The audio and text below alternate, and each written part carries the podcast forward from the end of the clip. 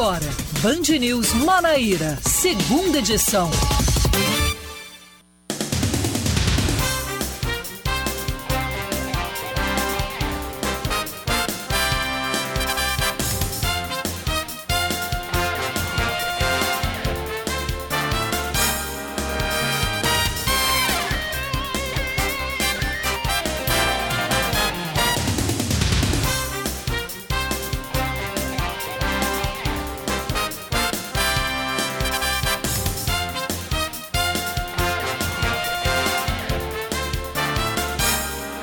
Agora são 5 horas e 2 minutos. Boa noite para você ouvinte que está sintonizado aqui na Band. Boa tarde ainda.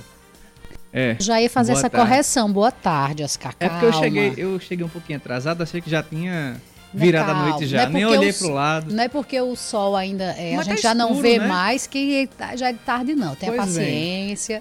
Ainda boa tarde aos ouvintes que estão sintonizados conosco aqui na 103.3. Estamos agora no ar em definitivo com o Band News Manaíra, segunda edição. Mas não estou só, comigo está a Sueli Gonçalves, que estava com vocês durante toda a tarde e permanece conosco até às 6 horas da noite. Sueli, boa tarde, boa semana para você. Pois é, Oscar, boa tarde, boa semana para você também. Começando na né, segunda-feira, é, é, aquela sensação de que vem tudo outra vez, outra chance, outro recomeço, todo mundo renovado, mesmo que tenha tido um fim de semana cheio, mas com certeza a gente vem nessa empolgação. Então seja bem-vindo e vamos embora. Vamos embora com as principais informações desta segunda-feira, 25 de abril, dia do corno. Isso é uma informação muito relevante. Exatamente, mas eu, eu não vou desejar um feliz dia para essas pessoas, mas vamos lembrar aqui e homenagear a todos que já foram, que foram e não souberam e que são e não sabem ainda. Pois é. 5 horas e 4 minutos, deixar de lero-lero e vamos com muita informação. O Tribunal Regional Eleitoral da Paraíba devolve os processos da Operação Calvário para a Justiça Comum.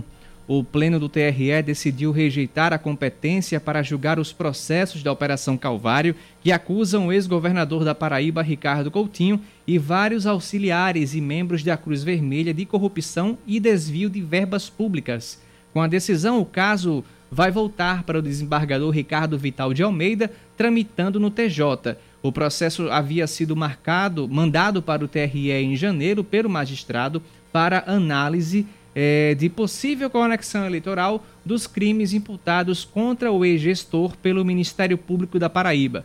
O relator do caso foi o juiz Roberto Diorne Moreira Monteiro. É o bate e volta constante, né, Oscar? Exatamente. Toma que o filho é teu, não é seu, é e seu. essa briga aí na vara da infância e ninguém sabe quem é o pai da criança. Mas agora eu acho que não vai ter mais réplica. Esperamos. Acredito que não, e espero que não. Seguindo, o prefeito João Pessoa, Cícero Lucena, afirma que a contratação de Janine Lucena, filha do gestor, para a saúde é legal. O pronunciamento do prefeito é, sobre o caso foi por meio da Procuradoria-Geral do município. Em nota, a pasta argumenta que a nomeação é legal e atende os requisitos do entendimento firmado pelo Supremo Tribunal Federal. A, a manifestação da gestão municipal para o caso é devido a uma ação que o Ministério Público de Contas está movendo para que Janine seja afastada do cargo de secretária executiva da Saúde da capital. Para o MP, o fato de Janine Lucena ter sido nomeada se trata de uma nomeação administrativa e não política, porém é ilegal por violar a Constituição Federal, cometendo nepotismo, já que o cargo é tipicamente administrativo. Ainda falando sobre o Ministério Público Federal, é, ele, o Ministério Público Federal entrou na Justiça para suspender a matrícula do reitor Valdinei Veloso no curso de Engenharia da produ de Produção da UFPB. Veloso foi aprovado no SISU do ano passado, aliás, deste ano, com 638,9 pontos por meio do sistema de cotas, benefício destinado a candidatos da rede pública de ensino. A aprovação fez com que o candidato Eric Rangel, de 17 anos, ficasse sem a vaga na UFPB. De acordo com a, procurador, a Procuradora da República, Janaína Andrade, houve mau uso do sistema de cotas e o reitor da UFPB não pode ser enquadrado nesse quesito, mesmo tendo concluído o ensino médio em escola pública, pelo fato de ter outras graduações já concluídas, inclusive através de ensino público. A prática, ainda segundo a procuradora, representa uma afronta às diretrizes constitucionais de uma sociedade solidária e redução das desigualdades sociais. Se não foi legal, mas é pelo menos imoral, né, Oscar? É imoral. Vale o bom senso aí que não acho que não teve por parte do reitor, mas vamos seguindo. A Polícia Militar e representantes dos comerciantes do centro histórico se reúnem para traçar estratégias de policiamento na região. No encontro, ficou definido que será montado um esquema que vai garantir mais segurança na localidade para atender comerciantes, frequentadores, turistas e o público que fomenta a cultura no estado. A reunião foi motivada depois de um arrastão que aconteceu na última sexta-feira, onde três homens armados levaram os pertences de funcionários e clientes, além do dinheiro que estava no caixa em um bar no centro histórico. É, indignado com a situação, o empresário e dono do bar, Ramon Soares, fez um desabafo nas redes sociais e reclamou da insegurança da região, citando assaltos recorrentes a estabelecimentos próximos, como o Hotel Globo, e recebeu muitas demonstrações de solidariedade de clientes, artistas, políticos e da sociedade em geral. E vamos com esportes agora. A Federação Paraibana de Futebol confirma o árbitro FIFA no jogo entre Botafogo e Nacional de Patos pelas semifinais do Campeonato Paraibano. A arbitragem diferente para esse jogo foi um pedido do Alvinegro da Estrela Vermelha, devido a algumas questões no jogo de ida, como um gol validado que foi feito com a mão. Sávio Pereira Sampaio apitará o duelo entre Belo e Canário, auxiliado por assistentes também da FIFA. Já o confronto entre Campinense e Souza será comandado por um quarteto aqui da Paraíba mesmo. São 5 horas e 8 minutos e agora você fica sabendo como é que vai se comportar o clima em João Pessoa, na região metropolitana, assim como em Campina Grande. Band News. Tempo.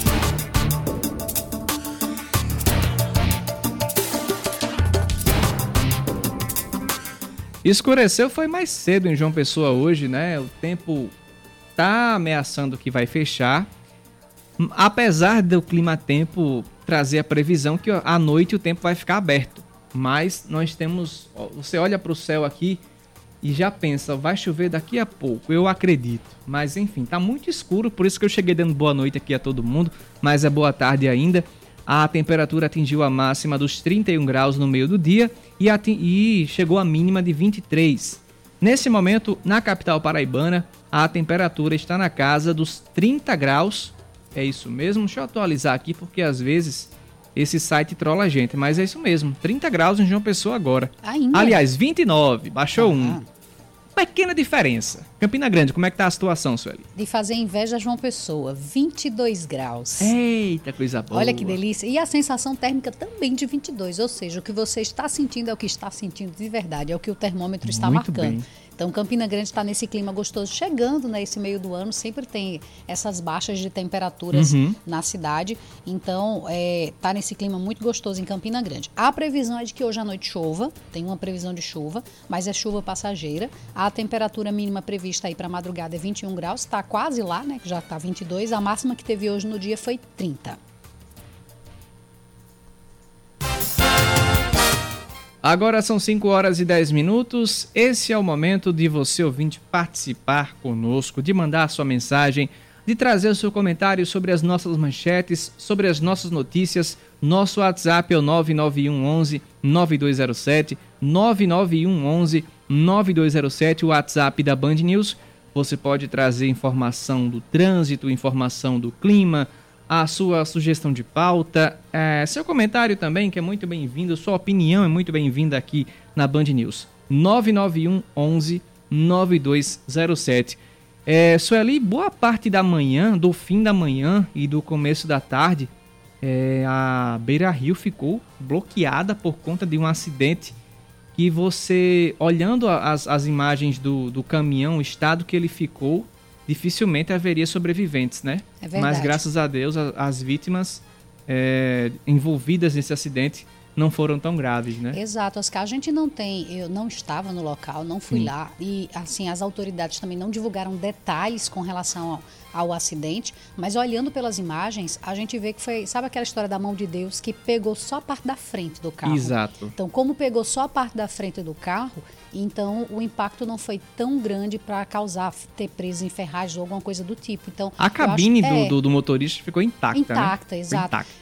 Ainda Apesar bem. da caçamba de trás ter vindo toda para frente. Ainda né? bem, porque dos ocupantes, que eram três, dois adultos e um bebê de dois meses de idade apenas. A gente não tem informação se a mulher que estava, que tem 29 anos de idade, uhum. era a mãe da criança ou não, mas provavelmente, né, dois meses de idade, a, a criança dificilmente vai estar distante de uma mãe é verdade. Com, com essa idade.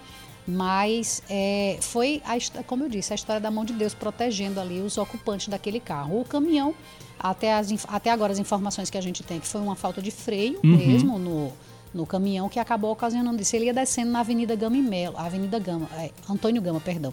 Avenida Antônio Gama. Para quem não conhece, você vindo da Epitácio, não tem a loja Peugeot?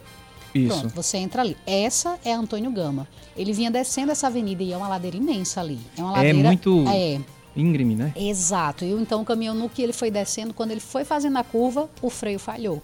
Aí ele passou ele direto passou pelos direto. canteiros e atravessou é, a outra faixa, atingiu um carro ainda, né? Aproximadamente 4 horas de interdição havia. Foi por volta de 11h30 da 3h50 da tarde, quando foi liberada totalmente. Isso, exato. Porque o caminhão ficou interditando justamente tudo.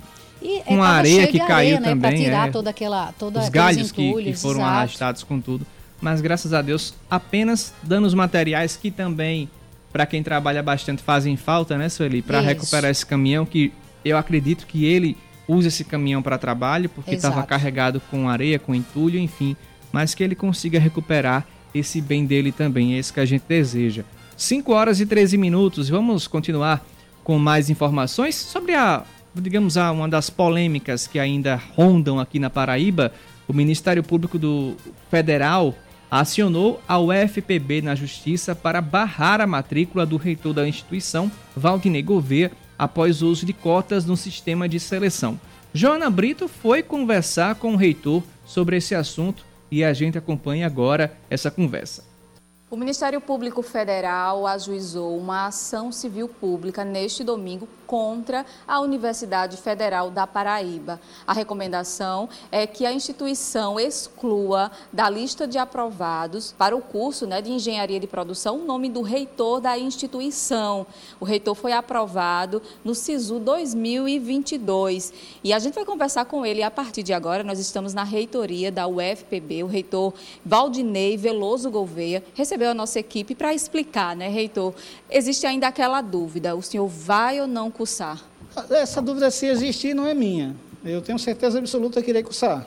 É, educação, eu não abro mão de educação é, de modo algum. Se eu estou como reitor, é, se eu estou como professor, eu sou professor da Universidade Federal da Paraíba, graças à educação. Uma pessoa que sai de classes menos é, privilegiadas e chega aonde chega é por muito trabalho, com muito estudo. Então, é, seria contrassenso eu abrir mão da minha educação, da minha formação. Então, sim, é, vamos cursar é, engenharia de produção, se Deus permitir. É, o MPF né, entendeu que houve um mau uso de cotas, que esse benefício é destinado a candidatos né, vindos da rede pública de ensino. E no entendimento do MPF, o senhor, mesmo tendo terminado o ensino médio em escola pública, não pode cursar. Qual é o seu entendimento em relação a isso? Meu entendimento é que não passa de uma é, interpretação possível, mas eu entendo que é enviesada. Então, qual é a condição do viés? É que eu estou como reitor da Universidade Federal da Paraíba. É, será que foram consultadas outras pessoas, foram investigadas que entraram por cota.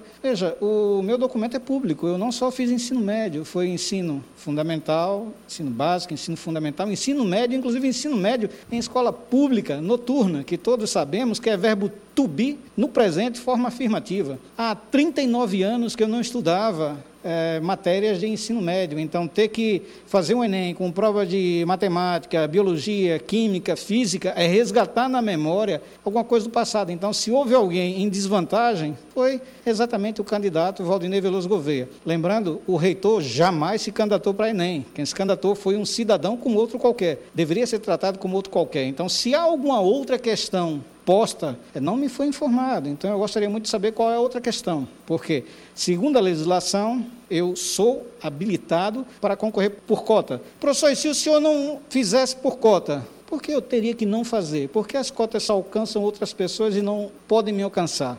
Quando concluir, se Deus permitir, reitero, quero fazer outro curso. Educação para mim tem sido tudo. E eu espero que anime as jovens a que trilhem um caminho da educação, porque é a solução, sobretudo para quem não vem de famílias tão apadrinhadas, tão beneficiadas. Acreditar na educação, se empenhar e certamente conseguirão a vaga. Outras pessoas ficaram de fora. Quando eu fiz vestibular em 1984, outras pessoas ficaram de fora. Quando eu fiz o concurso público para o UFPB em 1992, outras pessoas ficaram de fora. É sempre assim.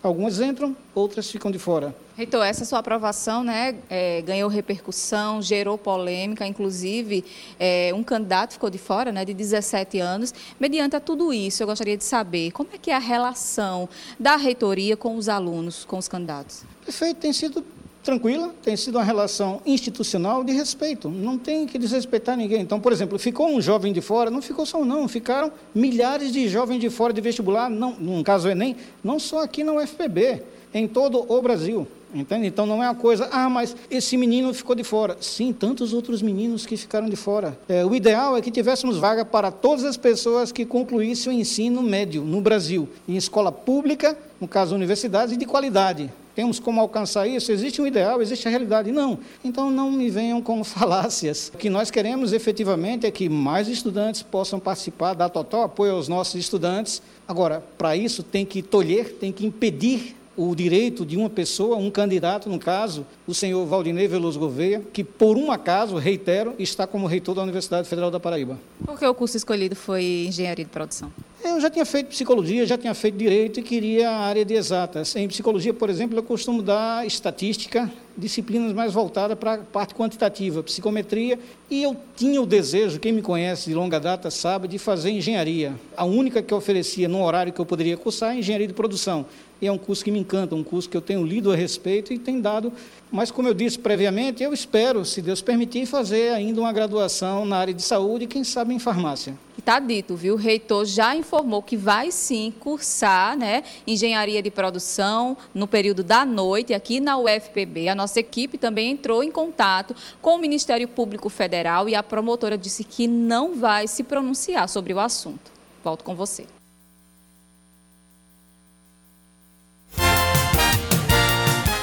Agora são 5 horas e 19 minutos. Para o ouvinte comentar, a gente também tem que expressar também o que a gente entende sobre esse assunto. Quando alguém usa o sistema de cotas, são alunos de rede pública que não podem ter acesso a uma escola particular, não quase não têm acesso a um ensino. Então ele vai para a escola pública porque é o único meio que ele tem para obter conhecimento, já que ele não tem, pode não ter uma, uma boa captação financeira para ir para uma escola particular e fazer um vestibular.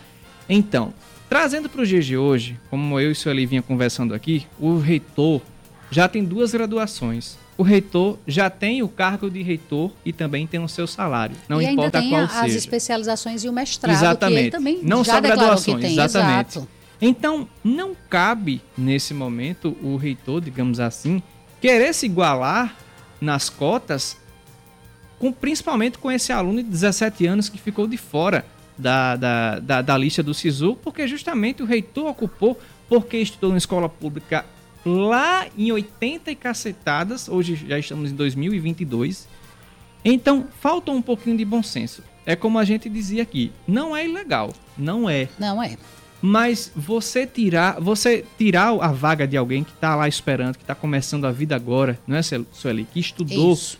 Que está estudando em escola pública também, que viu o seu sonho passar é, na sua frente porque um reitor utilizou de um artifício que é de direito dele, não, não estamos dizendo assim, mas faltou um pouquinho de pensar no próximo também, pensar naquele aluno que está entrando na universidade. Faltou ele ter o bom senso de se colocar naquela questão de que eu já tenho uma vida estruturada, eu já tenho minha profissão, eu já exerço hoje um cargo de reitor, que eu digo exerço hoje porque amanhã ele pode não ser mais. Isso. é, é um cargo temporário. Ele já exerce hoje a função de reitor, já tem uma vida estabilizada, então ele poderia deixar essa vaga para aquele que está começando ainda. Uhum. 17 anos são muitos sonhos, são muitas ideias. Eu sei, não é paraibano, é da Bahia, mas não deixa de ser um jovem tá Exato. que está em busca de realizações. E no momento em que você vê uma pessoa que é estruturada e adulta tirar aquilo de alguém que precisa, de alguém que está ali para o sistema de cotas, não porque quer ter uma oportunidade, um oportunista por dizer, mas é alguém que está precisando, eu acho absurdo. Eu, eu, sinceramente, é como eu falei lá no comecinho na manchete. Pode não ser ilegal, mas é imoral. É, até pela, pela decisão da magistrada, da, a procuradora Janaína Andrade, ela diz o seguinte: uma ação afirmativa a que não faz jus, em prejuízo daqueles que a ela têm legitimamente direito, bem como afrontando as diretrizes constitucionais de construção de uma sociedade solidária e redução das desigualdades sociais. É uma decisão enorme, mas só essa frase, só esse trecho já expôs o que a procuradora quis, o que a maioria da sociedade pensa a respeito desse assunto. São 5h22, a gente volta no próximo bloco e ainda falando sobre esse assunto, caso você ouvinte queira participar conosco. Nosso WhatsApp é o 991 11 9207, 991 11 9207, 5 horas e 22 minutos.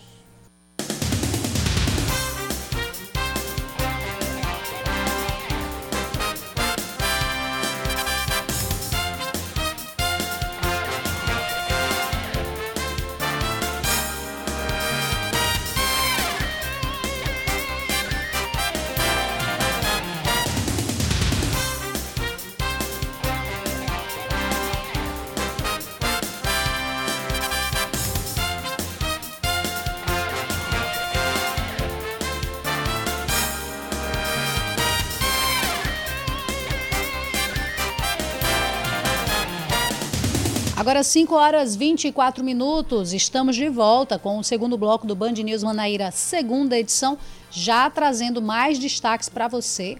Como é, Oscar? Repita aí, por favor. Vou pular essa manchete que a gente foi um assunto que a gente falou no Sim. primeiro bloco. Que eu quem acabou puxando, né? Mas é, tá tudo aqui. Era é só para reforçar mesmo a questão. Não, pode ser. Vamos, porque Vamos aí o, o, nosso ouvinte já fica é, sabendo é, um pouquinho é mais detalhes. Somos são os rotativos, né? Então os ouvintes Outros aparecem depois e não acompanharam a informação. E tem Muito mais bem. detalhezinhos aqui com relação, que é a questão do acidente, né? Que envolveu aí um caminhão que deixou a Beira Rio interditada por mais de quatro horas no sentido centro-praia. De acordo com o Corpo de Bombeiros, o acidente acabou envolvendo três pessoas que estavam em carro que passava na hora. O caminhão vinha descendo a rua Antônio Gamimelo, lá na torre, e ao dobrar na Avenida Beira Rio, o motorista percebeu que o veículo estava com problemas no freio. O caminhão então cruzou o canteiro e bateu em outro carro.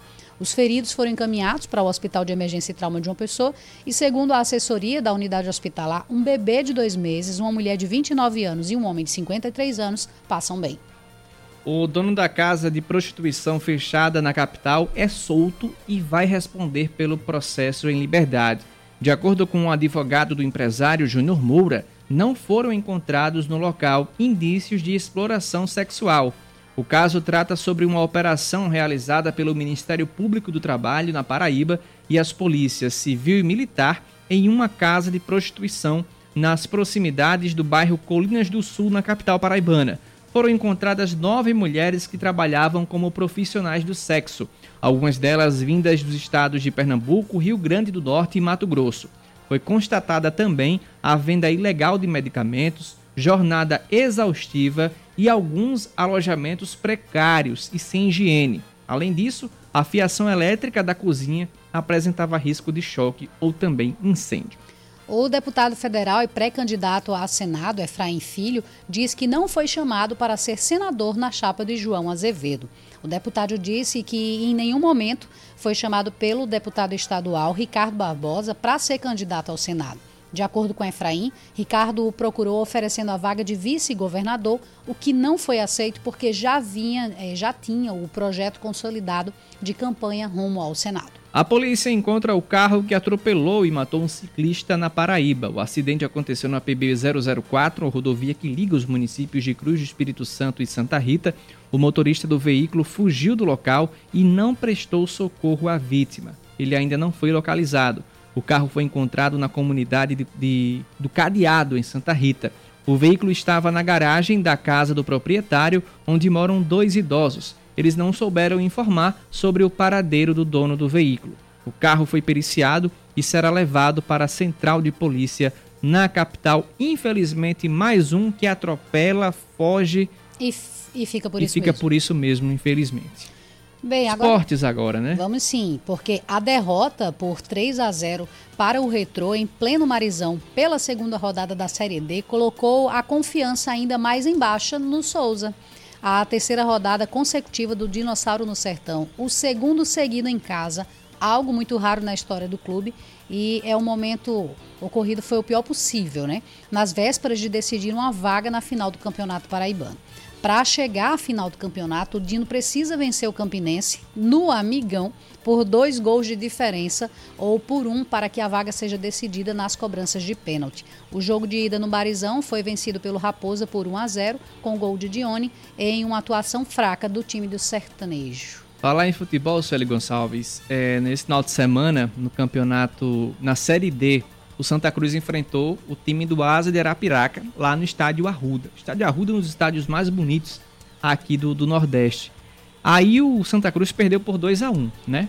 Nisso, um torcedor inconformado com a situação e com a atuação do goleiro, esperou o jogo acabar, o juiz sair, ele invadiu o campo e foi fazer o quê? Dar aula ao goleiro de como era para ele ter pulado numa determinada cobrança de pênalti.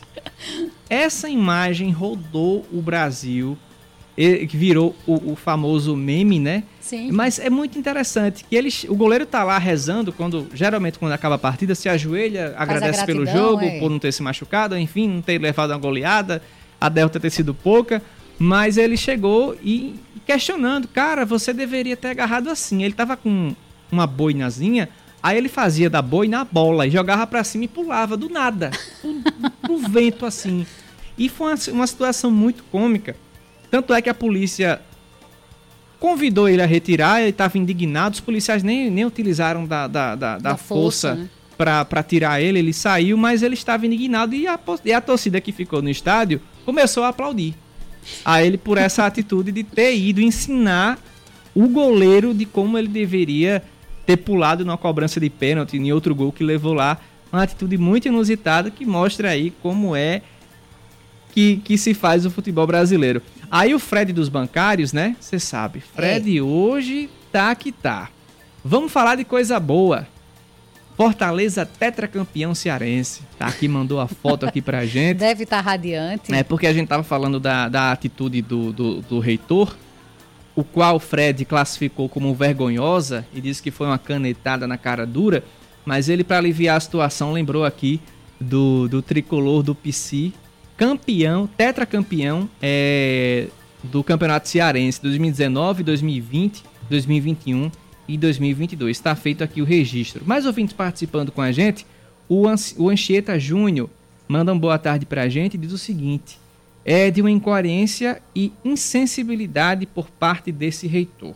Desejo-lhes um bom trabalho e uma ótima semana. Obrigado, Anchieta, pela sua participação e pela sua mensagem. Nosso WhatsApp é o 991 11 9207, 991 11 9207 e vamos seguindo com o nosso Band News Manaíra segunda edição, porque quatro casas estão interditadas em João Pessoa após o desabamento de um muro por causa das fortes chuvas de ontem. De acordo com o coordenador da Defesa Civil da capital, o coronel Kelson Chaves, o incidente aconteceu numa barreira no bairro de Cruz das Armas e as famílias foram relocadas para a casa de parentes. Ninguém ficou ferido, mas um dos moradores, um idoso, se recusou a sair do local. Aí a Defesa Civil foi obrigada a intervir, tentar conversar com esse morador para ele deixar o local para não correr riscos. Nós notificamos os proprietários das residências todas a, juntos, naturalmente, providenciarem a, a construção desse muro, a reconstrução do muro. Foram, foram, essas pessoas foram relocadas para casas de familiares, nós não tivemos necessidade de abrigamento, a, com uma exceção de um morador que se recusou a sair da residência. De quinta-feira da semana passada até as últimas 24 horas foram registrados uma média de 18,05 milímetros de chuva na capital. Segundo o comandante, nenhuma ocorrência foi notificada na área de comunidades ribeirinhas. Apesar disso, o coronel é, Kelson deixa um alerta em dias chuvosos. A, a orientação que a gente dá é sempre no sentido das pessoas se porventura acontecerem chuvas muito intensas, elas não se arriscarem a sair de suas casas e se porventura morarem é, em locais de risco, abandonarem as casas. Se, ao sinal de qualquer coisa estranha, é, algum barulho estranho, é, a, a, orientação que a defesa faz é no sentido de que elas saiam das casas, procurem um lugar seguro até a, a essa tempestade passar. Após reclamações de violência no centro histórico, o comandante foi questionado sobre as ações de preservação da Defesa Civil na região mais antiga da cidade. Segundo o coordenador, o órgão tem recebido denúncias sobre a situação da infraestrutura nesses locais e tem realizado visitas pontuais para evitar desabamentos. De modo que a gente tem procurado, de forma preventiva, mitigar essas situações todas para não causar um problema à população. Acontece uma vez ou outra, uma fachada cai, um, um muro rui, mas, mas são, são casos assim, eu diria até que isolados. Há, há casos e casos, e, e alguns casos de proprietários que se esquecem, ficam desprezam o bem, né, a necessidade de se rever, inclusive a política de segurança no centro histórico está ouvindo. E ela se dá justamente, acredito, também pelo próprio abandono, o abandono de quem detém os imóveis e, de certa forma, os abandona.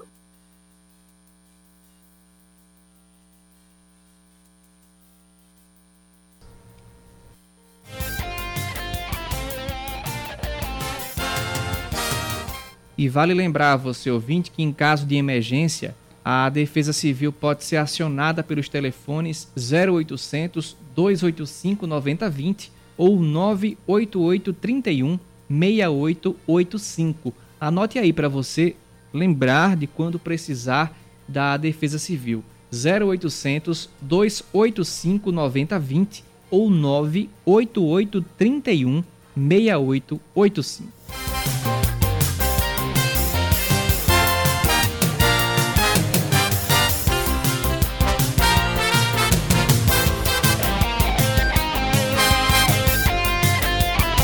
Agora 5 horas 34 minutos e após assaltos que foram registrados na última sexta-feira lá no centro histórico da capital, a Polícia Militar se reuniu na manhã de hoje com comerciantes locais para traçar estratégias de maneira a amenizar a situação na qual se encontra um dos cartões postais de João Pessoa.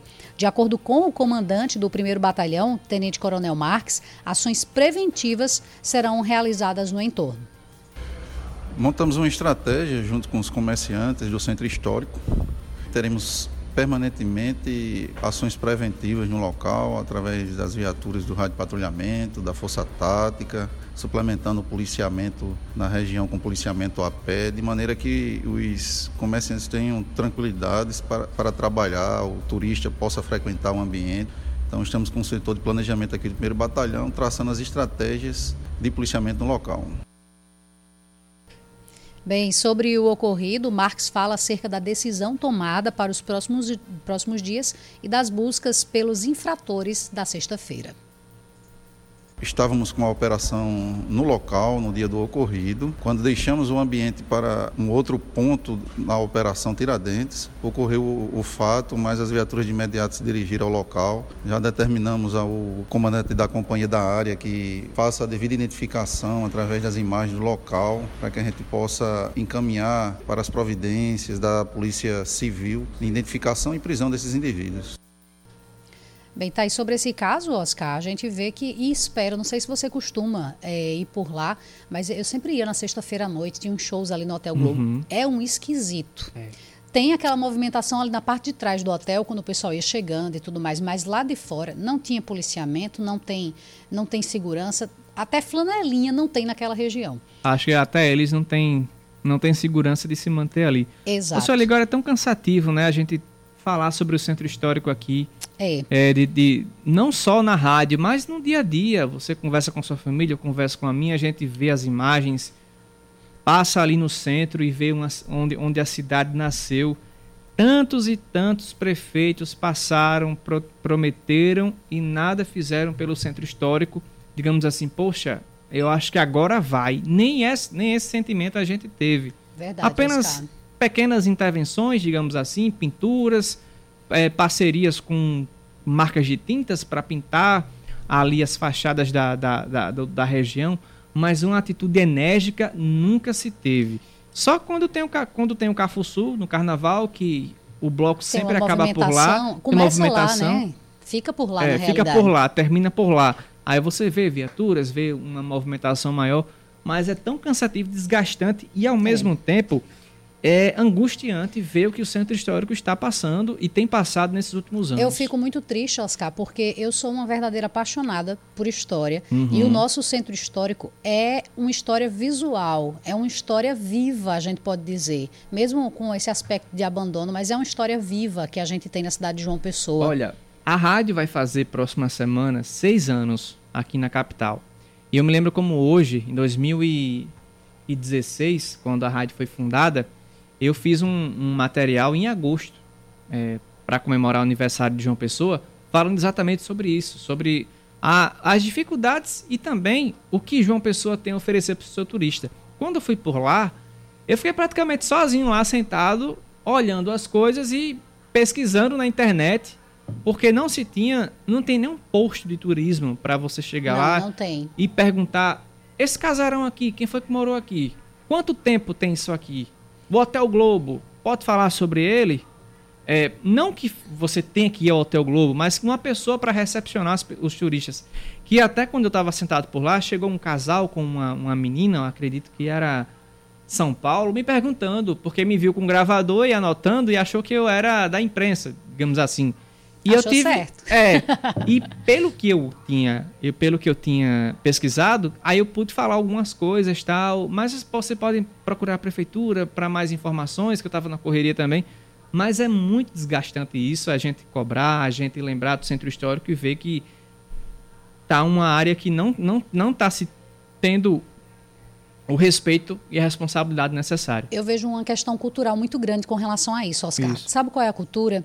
A de que o velho não presta mais. Exato. essa cultura ela precisa ser quebrada, porque o velho tem experiência, o velho tem o que contar, Exato. o velho tem o que ensinar. Então tem que se tirar essa cultura de que se está velho não funciona mais. Existe um chama na região da praia, todo mundo quer ir para a região da praia, Isso. mas a nossa cidade nasceu aqui, no centro histórico, foi daqui, nas margens do Rio Sanhauá, que a gente teve a nossa história contada e iniciada para ter esses mais de 240 anos que a gente tem, 340 anos que a gente tem de história. Então, assim, eu fico muito triste de saber que a gente não tem essa valorização.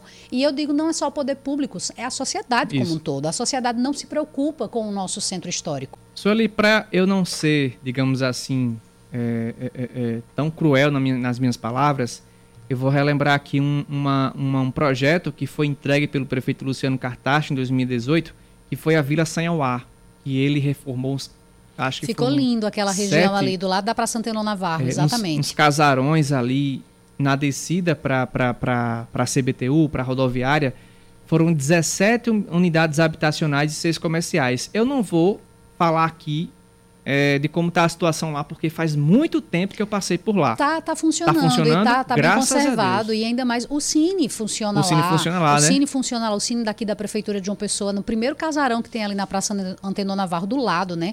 Então, é uma área que realmente tá, tá sendo utilizada. E eu acho que é isso, o poder público tem que abraçar e Exato. se instalar lá, botar para funcionar as secretarias ali, para dar vida e trazer as pessoas de volta para o Uhum. É centro. verdade. É, nosso ouvinte Pablo, boa tarde. O problema do centro histórico é o problema das praças em nossos municípios. Não tem guarda municipal, nem polícia militar trabalhando ostensivamente, só não faz de conta, é a opinião do nosso ouvinte Pablo. Obrigado pela sua participação e pela sua mensagem. Anchieta Júnior é, afirmou aqui que as viaturas saíram das tocas. Realmente, a gente tem percebido que a polícia, assim, depois que o coronel Sérgio Fonseca assumiu o lugar do coronel Euler, realmente a- a- as operações, as, as viaturas têm, têm sido apresentadas, digamos assim, têm ganhado as ruas e a segurança também. A gente espera que mais e mais é, sentimento de segurança haja nessa cidade aqui de João Pessoa. É, você pode participar conosco. Nosso WhatsApp é o 991 11 9207. Traga sua participação pelo nosso WhatsApp 991 11 9207. Vou chamar aqui Cláudia Carvalho para falar ainda mais sobre esse assunto do Centro Histórico. Política com Cláudia Carvalho. O Centro Histórico de João Pessoa pediu socorro mais uma vez nesse fim de semana. E isso não é fato novo, infelizmente. Quem mora em João Pessoa vive numa eterna expectativa para a sempre prometida e nunca concretizada revitalização da área. Ao invés disso, o Largo de São Frei Pedro Gonçalves virou alvo preferencial de bandidos que roubam quem passa por lá. Na última sexta-feira, por volta das 10h30 da noite, o restaurante e casa de shows Vila do Porto foi vítima de um arrastão realizado por três homens armados que levaram dinheiro do caixa, equipamentos da casa e também os pertences de clientes e funcionários. Esse acontecimento não foi um fato isolado. Os roubos são corriqueiros nessa região região. Mas dessa vez, cansado dos ataques dos bandidos e insatisfeito com as atuais condições gerais do centro histórico, o empresário Ramon Soares, que é o proprietário da Vila do Porto, fez um desabafo nas redes sociais e expôs o abandono de prédios que correm risco de desabamento e falou também sobre a presença de gangues que aterrorizam quem teima em investir no centro histórico de João Pessoa. O que houve na Vila do Porto é somente a ponta do iceberg. O centro histórico precisa de atenção em diversos segmentos e com urgência. E poucos momentos poderiam ser mais adequados que esse, quando a Prefeitura da capital tem no governo do estado um aliado. Seria uma demonstração de amor à cidade voltar a atenção para essa área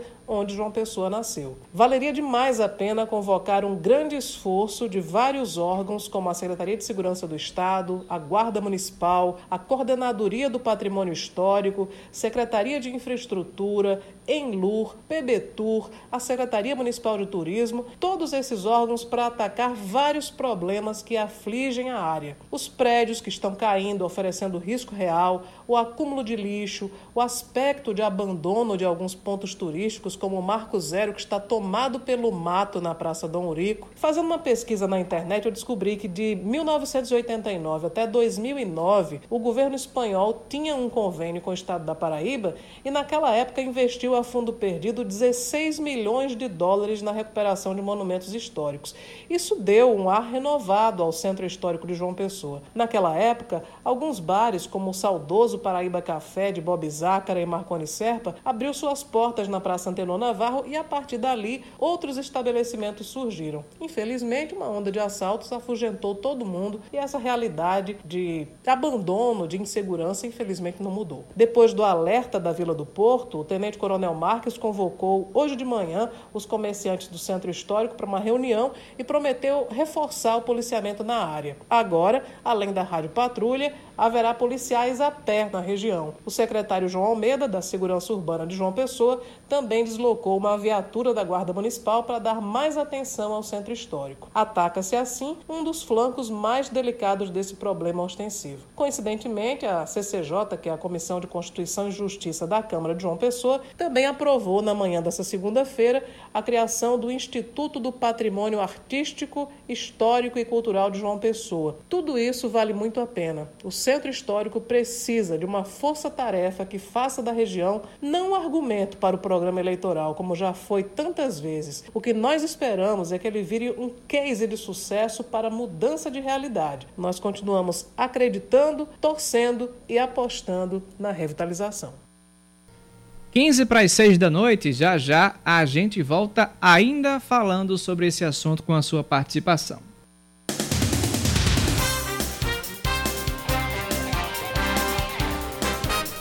Agora são 5 horas e 46 minutos. Voltamos com o último bloco do Band News Manaíra, segunda edição. O empresário Juan Ferreira de Oliveira agora é réu pela morte do motoboy Kelton Marques, de 33 anos.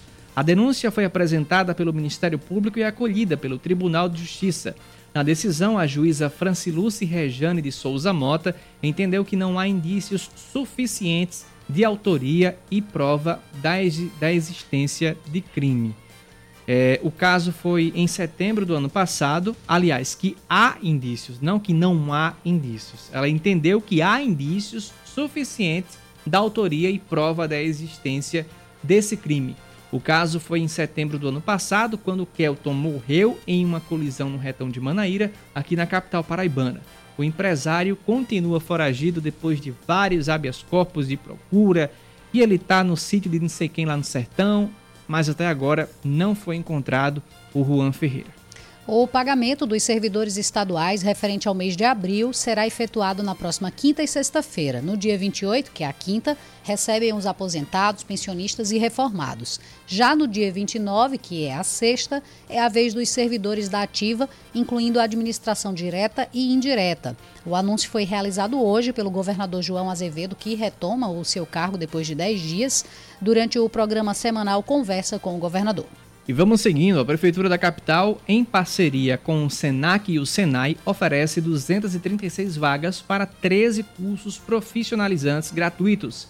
As capacitações são para serralheiro de alumínio, pedreiro de reforma geral, pedreiro de alvenaria, pintor de obras imobiliárias, técnicas de acabamento em alvenaria, assentador de revestimento cerâmico, instalador hidráulico, almoxarife, operador de computador, assistente administrativo, eletricista predial, garçom e camareira.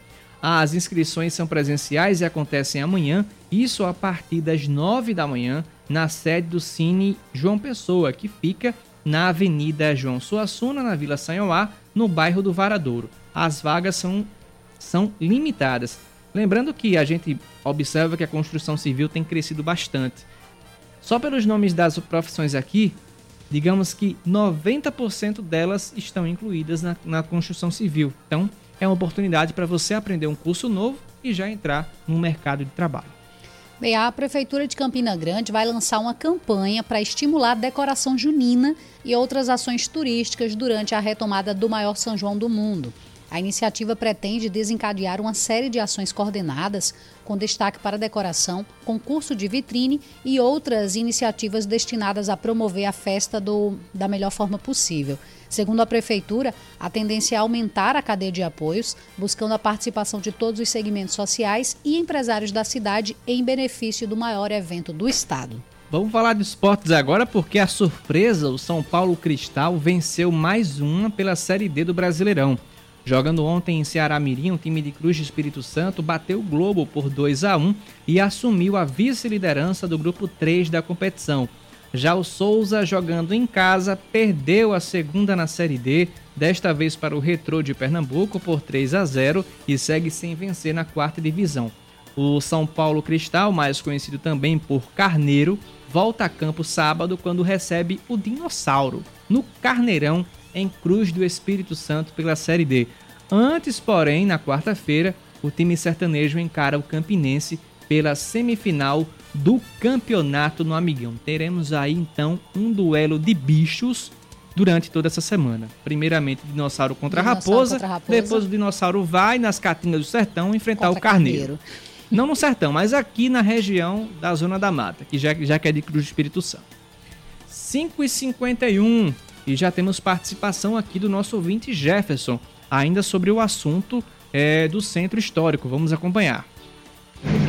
Boa noite, Oscar. Boa noite, Aline. Boa noite, ouvintes da Band News. Meu nome é Jefferson Lima, motorista de aplicativo. Eu estava no momento do arrastão, infelizmente. E é triste, né? É triste. Estava lá cantando, karaokê, uma coisa legal, né? De, de se aproveitar um lugar de, de comemoração, de alegria, depois de passar tanto tempo tudo fechado, é, as coisas voltarem e ter que aproveitar, voltar é, e ter que passar por esse terror, porque os órgãos públicos é, abandonaram é, o centro histórico. É triste, é triste. Um local que é, João Pessoa nasceu, é o berço de João Pessoa. É muito triste, muito triste mesmo. E fica aqui a minha revolta, né? Minha revolta. Tá aí nosso ouvinte Jefferson, que estava no local durante esse arrastão, traz aí também a sua indignação com relação a esse assunto. Já temos outra participação de ouvinte aqui na Band News. Boa noite. Oscar, boa tarde. Tudo bem? Sandro dos Bancários. Boa tarde a todos os ouvintes da Band. Cacá, é, Oscar, não é só aqui que tem esse problema, não. Eu creio que em todo o Brasil são feitos poucos governadores que têm essa visão de trabalhar em prol da história da cidade, do estado ou através até assim mesmo do, do país. É muito difícil, muito complicado. Pois é, eu vejo Recife, por exemplo. Recife, uma capital próxima a João Pessoa, eu tô vendo de fora. Não, nunca fui. Tenho, eu tenho o sonho de ir lá no, no, no Marco Zero, de acompanhar a, a, vida ali no Centro Histórico de Recife, que eu acho que é muito bonita e, e uma visão ainda um pouco macro da situação, mas eu acredito que é muito mais valorizado do que que temos aqui na capital, porque parece que é só praia, aqui é só ciclovia na praia. É Pelo é menos calçadinha. em termos de evento a, que acontecem ali na região se do tem evento, é, Se tem, tem evento, muitos eventos. Se tem evento, tem segurança. Se tem segurança, o povo vai. Não teria eventos se o local não tivesse segurança. Agora faz aqui no ponto de 100 réis, vê se o povo tem a mesma, mesma coragem de ir. Não tem, porque é um lugar escuro. É um lugar que não oferece segurança para você. Então, ó, o ouvinte Fred parou de falar do Fortaleza, aí colocou aqui. Infelizmente é verdade, Oscar. O centro tá largado. Tá mesmo. A, a, pelo menos ali a lagoa ainda se tem uma claridade, né? ainda se tem parques que vão para lá. As famílias vão. As famílias vão para a lagoa. lagoa. É, é o que ainda é, resgata o poder do centro da cidade. Mas você passou da lagoa e vai para o centro histórico, não tem, não encontra aquela mesma, aquele é. mesmo entusiasmo como você vai para Eu fiquei bem feliz. Agora o Sabadinho Bom, né, que voltou, é um oh, evento que movimenta, boa, é fantástico. Foi muito bom, foi muito bom. Porque é a hora que o comércio vai fechando, então o pessoal vai finalizando ali uma e semana dura de trabalho. De gente. Com certeza. Eu não fui, eu vi Muita bastante gente. foto, muitos amigos meus foi. que foram, postaram nos stories e foi, foi fantástico saber que o Sabadinho Bom voltou, que vai dar essa movimentação ali Exato. na região do centro. É, é o presente para o trabalhador que toda semana é. lutou ali, é o presente para as pessoas que também também, é, não só ali do centro, mas em outros pontos da cidade também trabalhou. Então vai ter aquele momento que sambar é muito bom, Oscar. ah, com certeza. Ricardo participa com a gente. Fala, Ricardo. Mesma coragem de ir? Oscar, o centro histórico, o Marco Zero no Recife, tem policiamento ostensivo durante todo o período em que os bares estão funcionando. O que não ocorre aqui em João Pessoa. Tá aí, Ricardo. Ricardo tá confirmando a visão que a gente tem de paraibano do que o Marco Zero é para Recife, do que deve acontecer por lá. E Pessoal... não é comparar, sabe, Oscar, Exato. Paraíba com Pernambuco, mas é tomar os bons exemplos. Exatamente. Fred dos Bancários participando com a gente, mandou aqui a última foto de um leão com uma taça de chopp na mão e disse que hoje não fala mais de tetra do Fortaleza. Muito bem. Obrigado, Fred, pela sua participação. 5h55. Vamos falar agora sobre futebol, já que o Fred insiste tanto. Vamos agora com a coluna de esportes do Ellison Silva. Esportes com Ellison Silva. Pois é, e o Botafogo retomou a confiança. Ao vencer o Confiança pela Série C, o Botafogo se recupera de duas derrotas consecutivas e vai embalado para o jogo de volta na semifinal do estadual. Gerson Guzmão poupou vários titulares pensando no jogo de terça contra o Nacional de Patos, que o Belo precisa golear para garantir um 2023 mais tranquilo aos seus cofres. Quem esteve ligado no último sábado à tarde na Band News FM Manaíra ouviu a vitória por 1 a 0 do Botafogo sobre a equipe do Confiança pela terceira rodada da Série C do Campeonato Brasileiro.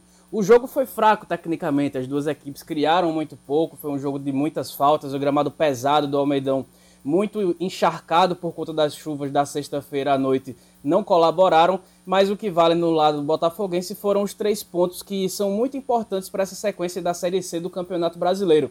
Só que a cabeça do torcedor botafoguense não estava nesse jogo de sábado, estava na partida de amanhã, terça-feira, válida pela semifinal do Campeonato Paraibano diante do Nacional de Patos, quando o Botafogo vai precisar vencer por três gols de diferença para conseguir a classificação para a final ou por dois gols de diferença para levar a decisão para os pênaltis. Isso porque, se não for finalista do Campeonato Paraibano. O Botafogo fica mais uma vez de fora da Copa do Brasil em 2023, o que gera uma perda de receita de mais de 600 mil reais, que seria a cota de participação na competição nacional, e também fica sem chance de conseguir a classificação direta para a Copa do Nordeste, o que garantia mais uma cota de mais de um milhão de reais aos cofres botafoguenses em caso de título paraibano. Só o campeão do Campeonato Paraibano tem vaga assegurada na fase de grupos da Copa do Nordeste. O Belo vai disputar a fase eliminatória da competição de qualquer maneira, seja eliminado amanhã ou não,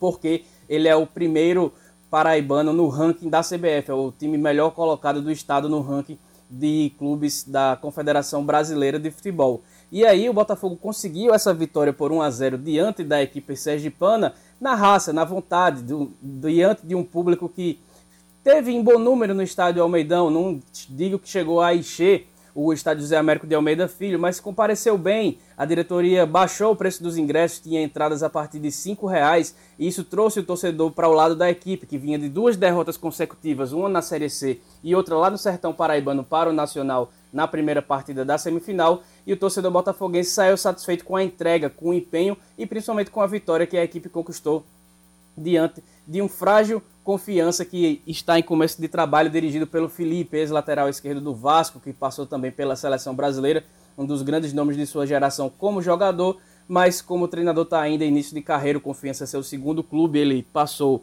é, pelo Bangu desde a temporada passada, agora está no Dragão, mas o Confiança ainda num processo de formação, o Botafogo não tem nada a ver com isso, jogando com um time reserva, porque o Gerson Guzmão poupou quase todo o seu time pensando já no jogo de terça-feira e ainda assim conseguiu um ótimo resultado. O torcedor botafoguense fica animado para tentar reverter esse placar contra o Canário do Sertão. Uma situação que é difícil, mas que agora o torcedor botafoguense que estava muito abalado e descrente agora ganhou um pouquinho de confiança justamente depois da vitória sobre o Confiança.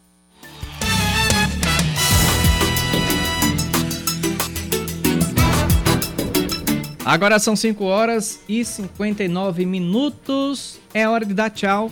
É hora de dizer, Sueli, bom descanso para você.